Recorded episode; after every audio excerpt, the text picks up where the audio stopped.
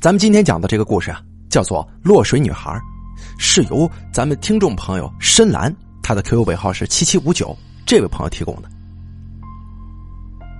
他是这么说的：好巧不巧，就在我几年前啊，准备中考的那个夏天，发生了这么一件奇怪的事儿。记得那是一个风雨交加的夜晚，我一如往常，在姨姨家与表姐一起学习。那天呢，我这心情还是挺不错的。可是啊，我回头望向表姐的时候，我就觉得表姐有浓浓的那种悲伤的感觉。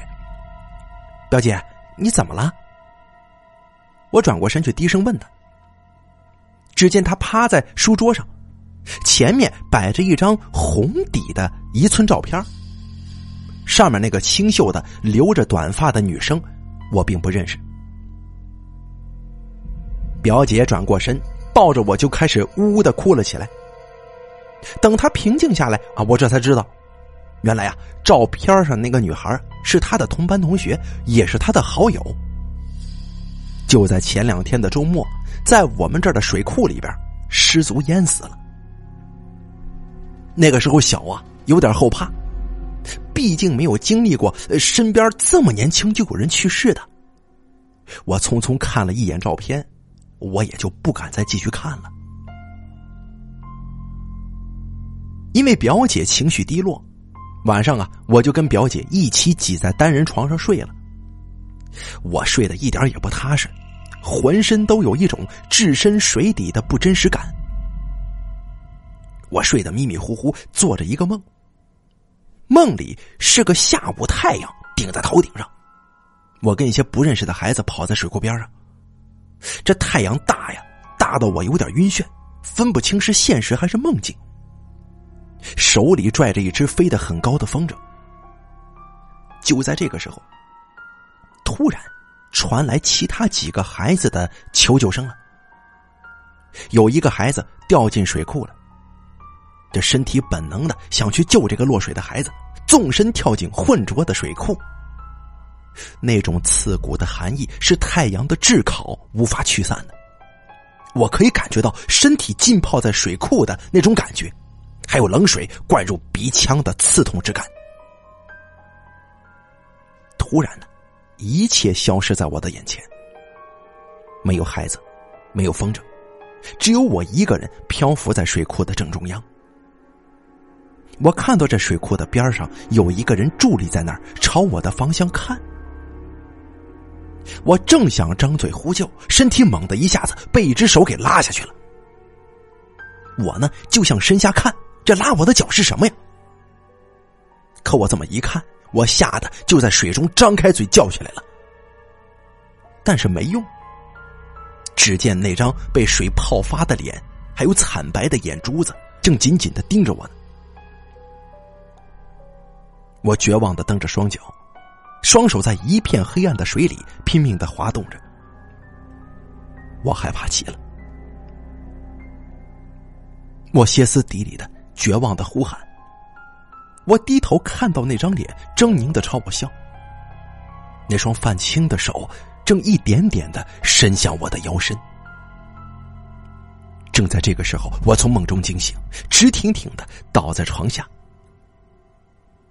姐姐一脸睡意朦胧的看着我，我的眼睛微眯着看着窗外蒙蒙的天空，有一种说不出的放松。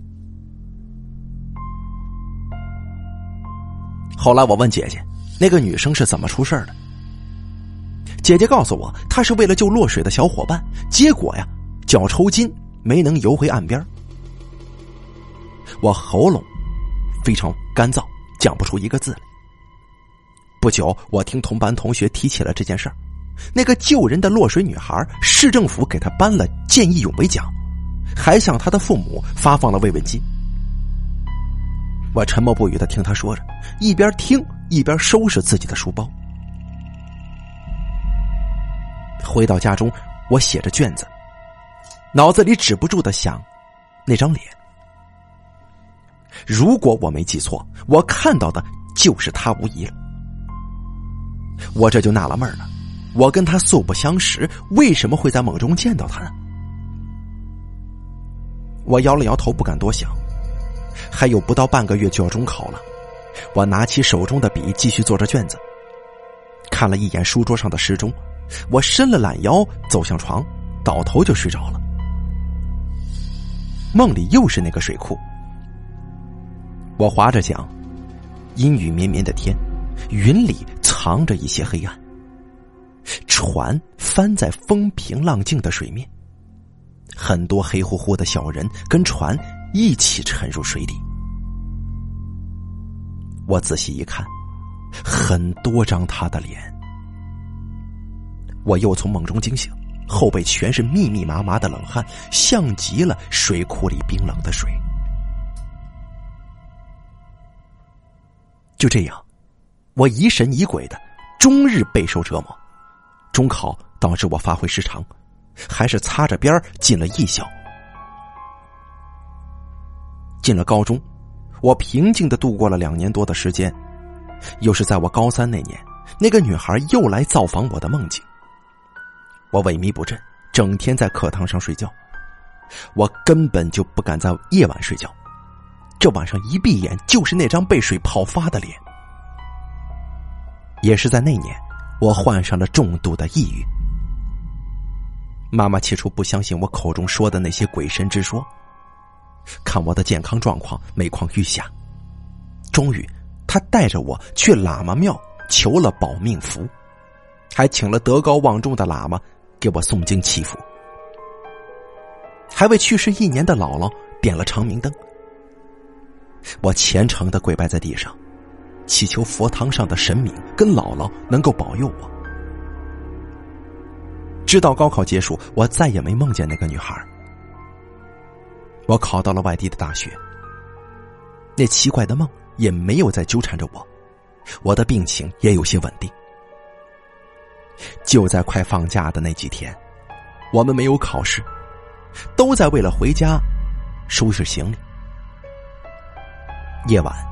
室友们谈论着自己碰上的那些诡异的事情。当我把我经历过的那些梦境告诉室友的时候，我的眼睛不经意的瞟向窗外，看见一个身影掠过窗户。我的心提到了嗓子眼儿，我抓紧了枕头下的保命符。我记得，我的宿舍明明是在四楼啊。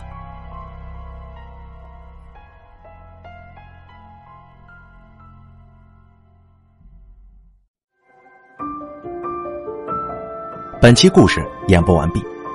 想要了解大凯更多的精彩内容，敬请关注微信公众账号“大凯说”。感谢您的收听。